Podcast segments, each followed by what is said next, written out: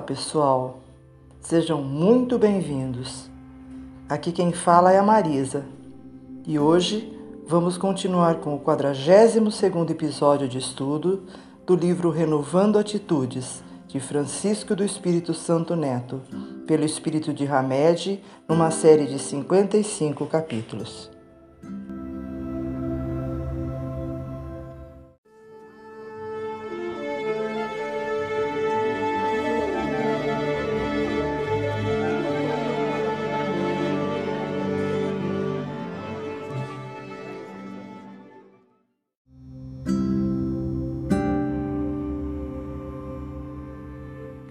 Todos são caminhos. Capítulo 18, item 5. Porque essa porta tão estreita, que é dada ao menor número transpor, se a sorte da alma está lixada para sempre depois da morte? É assim que, com a unicidade da existência, se está incessantemente em contradição consigo mesmo e com a justiça de Deus. Com a anterioridade da alma e a pluralidade dos mundos, o horizonte se amplia. Também os caminhos inadequados que tomamos ao longo da vida são parte essencial de nossa educação. A cada tropeço é preciso aprender, levantar novamente e retornar à marcha. Tudo o que sabemos hoje aprendemos com os acertos e erros do passado.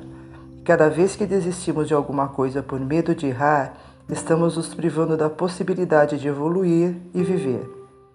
A estrada por onde transitamos hoje é nossa via de crescimento espiritual e nos levará a entender melhor a vida, no contato com as múltiplas situações que contribuirão com o nosso potencial de progresso. Devemos, no entanto, indagar de nós mesmos: será este realmente meu melhor caminho? Porventura é correta a senda por onde transito? É justa a observação e tem propósito nossas dúvidas, por isso raciocinemos juntos.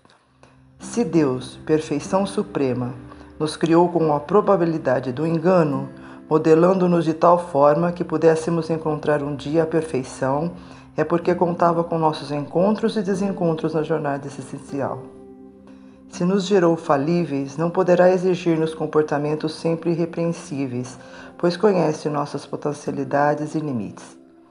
Se criaturas como nós aceitamos as falhas dos outros, por que o Criador, em sua infinita compreensão, não nos aceitaria como somos?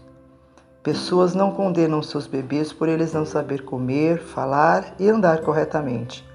Porque espíritos ainda imaturos pagariam por atos e pensamentos que ainda não aprenderam a usar convenientemente pela sua própria falta de madureza espiritual? O que pensar da bondade divina que permite que as almas escolham seu roteiro de acordo com o livre-arbítrio e depois cobrasse aquilo que elas ainda não adquiriram?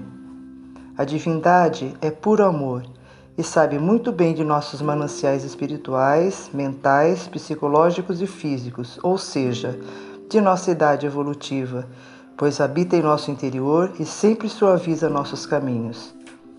Na justa sucessão de espaço e tempo, condizente com o nosso grau de visão espiritual, recebemos por meio do fluxo divino a onipresença, a onisciência e a onipotência do Criador em forma de senso de rumo certo, para trilharmos as rotas necessárias à ampliação de nossos sentimentos e conhecimentos. Diz a máxima: Não se colhem figos dos espinheiros, Ora, como impor metas sem levar em conta a capacidade de escolha e de discernimento dos indivíduos? Efetivamente, nosso caminho é o melhor que podíamos escolher, porque em verdade optamos por ele. Na época, segundo nosso nível de compreensão e adiantamento, se porém acharmos hoje que ele não é o mais adequado, não nos culpemos. Simplesmente mudemos de direção, selecionando novas veredas. A trilha que denominamos errada é aquela que nos possibilitou a aprendizagem e o sentido do nosso melhor, pois sem o erro provavelmente não aprenderíamos com segurança a lição. Nós mesmos é que nos provamos a cada passo, experimentamos situações e pessoas e delas retiramos vantagens e ampliamos nosso modo de ver e sentir, a fim de crescermos naturalmente desenvolvendo nossa consciência. Ninguém nos condena, nós é que cremos no castigo e por isso nos autopunimos, provocando o padecimento com nossos gestos mentais. Aceitemos sem condenação todas as sendas que percorremos, Todas são válidas se lhes aproveitarmos os elementos educativos, porque, assim somadas, nos darão sabedoria para outras caminhadas mais felizes. Mesmo aquelas trilhas que anotamos como caminhos do mal não são excursões negativas de perdição perante a vida, mas somente equivocadas opções do nosso livre-arbítrio, que não deixam de ser reeducativas e compensatórias a longo prazo. Cada um percorre a estrada certa no momento exato, de conformidade com seu estado de evolução. Tudo está certo porque todos estamos nas mãos de Deus.